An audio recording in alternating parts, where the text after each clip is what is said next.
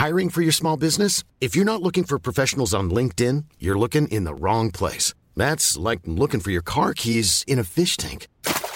LinkedIn helps you hire professionals you can't find anywhere else, even those who aren't actively searching for a new job but might be open to the perfect role. In a given month, over 70% of LinkedIn users don't even visit other leading job sites. So start looking in the right place. With LinkedIn, you can hire professionals like a professional. Post your free job on linkedin.com slash people today.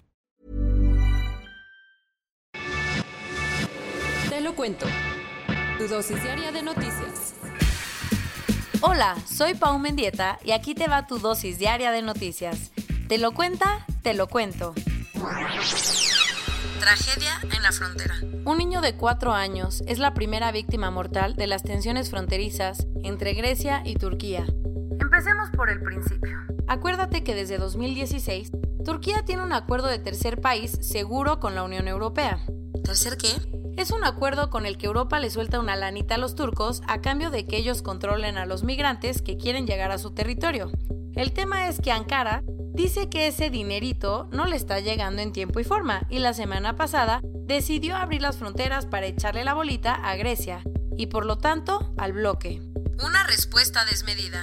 El gobierno griego no se tocó el corazón y durante los últimos tres días ha usado cámaras térmicas, gas lacrimógeno y perros policías para evitar que miles de migrantes traspasen sus fronteras. Además, ayer anunció que quienes entran a su país en marzo no tendrán derecho a solicitar asilo y de paso atacó a Turquía diciendo que está incentivando y dirigiendo la crisis y que se ha convertido en traficante de migrantes y refugiados. Lo más triste, el momento más grave de esta nueva crisis se vivió el domingo, cuando un niño sirio de 4 años murió después de que se volteara la lanchita inflable en la que viajaba con otras 48 personas, frente a las costas de la isla griega de Lesbos. Pero parece que la tragedia no ha sido tan importante para los gobiernos de Grecia y Turquía, quienes han seguido echándose la culpa entre ellos y responsabilizando a la Unión Europea de no hacer lo suficiente para resolver el problema. Casa por casa, calle por calle. Ayer empezó el Censo de Población y Vivienda 2020 en todo el país. Desde este lunes y hasta el 27 de marzo, el Instituto Nacional de Estadística y Geografía, INEGI, va a estar llevando a cabo el Censo de Población y Vivienda 2020. ¿Andas medio perdido? Este es un recuento que se hace cada 10 años y que sirve para saber cuántos somos, dónde estamos y cómo vivimos. Aunque algunos ciudadanos ya escucharon algo del censo porque el gobierno lleva varios meses anunciándolo, según una encuesta del financiero, solo el 53% de los mexicanos sabía que es durante este mes. Lo nuevo del censo, por primera vez va a ser tecnificado, o sea, que todo se va a registrar en dispositivos móviles. Además, la encuesta buscará conocer más sobre las minorías étnico-raciales en el país. Por ejemplo, te preguntará si te identificas como afromexicano, negro o afrodescendiente, cosa que tiene muy contentos a los colectivos que han luchado por años para no olvidar a esta comunidad. La tercera es la vencida.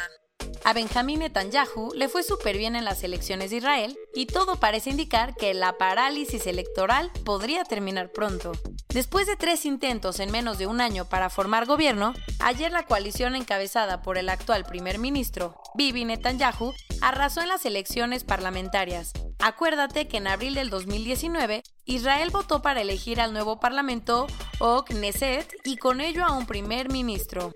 El problemita fue que ningún candidato logró la mayoría, así que no les quedó de otra más que ponerse de acuerdo y formar alianzas. Y ahí es donde todo se complicó, pues nadie se dio lo suficiente y se tuvieron que organizar otras dos elecciones.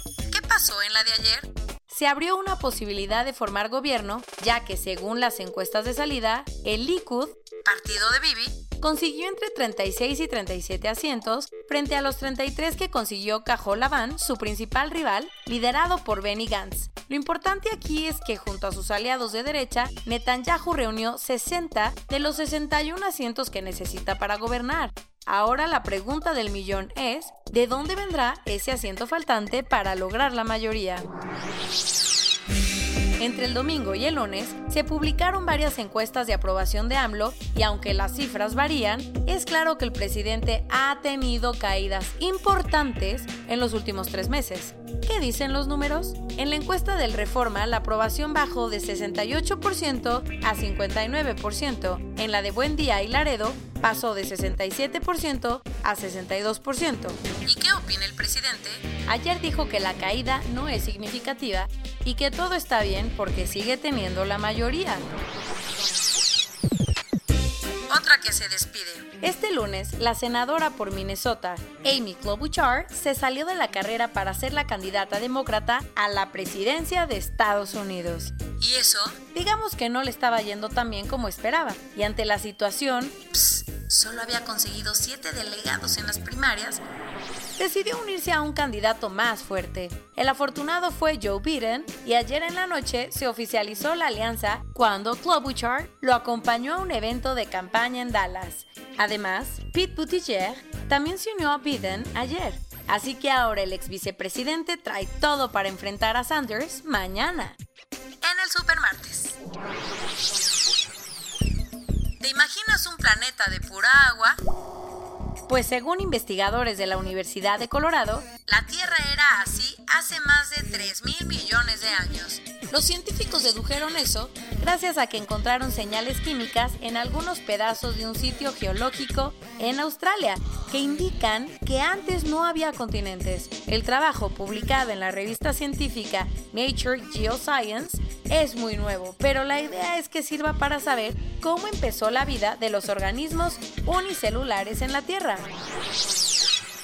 Y hablando de los océanos, un reporte de lo más preocupante dice que las playas se van a reducir considerablemente en 30 años por culpa del cambio climático. Un grupo de investigadores ha estudiado el impacto que va a tener este fenómeno en los arenales y dijo que si no nos ponemos las pilas, para 2050 las playas del mundo van a perder hasta 99.2 metros en promedio. ¿Hay algo sobre México?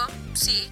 Nuestro país podría perder hasta 5.100 kilómetros de playas y a Canadá y Australia les va a ir mucho peor, ya que cada uno podría perder más de 15.000 kilómetros de costa. Porque un día no es suficiente, ayer Apple lanzó el programa She Creates, que busca reconocer el trabajo, espíritu y contribuciones de las mujeres durante todo marzo. ¿De qué se trata? Entre otras cosas, sus tiendas van a tener más de 5.000 talleres en los que reconocidas creadoras van a enseñar sobre fotografía, diseño y otras habilidades. Además, en el Apple TV se abrirá una colección especial de mujeres que están cambiando la industria del cine y la televisión, y la empresa hará una selección de podcasts creadas por ellas. Suena bien. Y esto es todo por hoy. Nos vemos mañana con tu nueva dosis de noticias. Pau Mendieta se despide.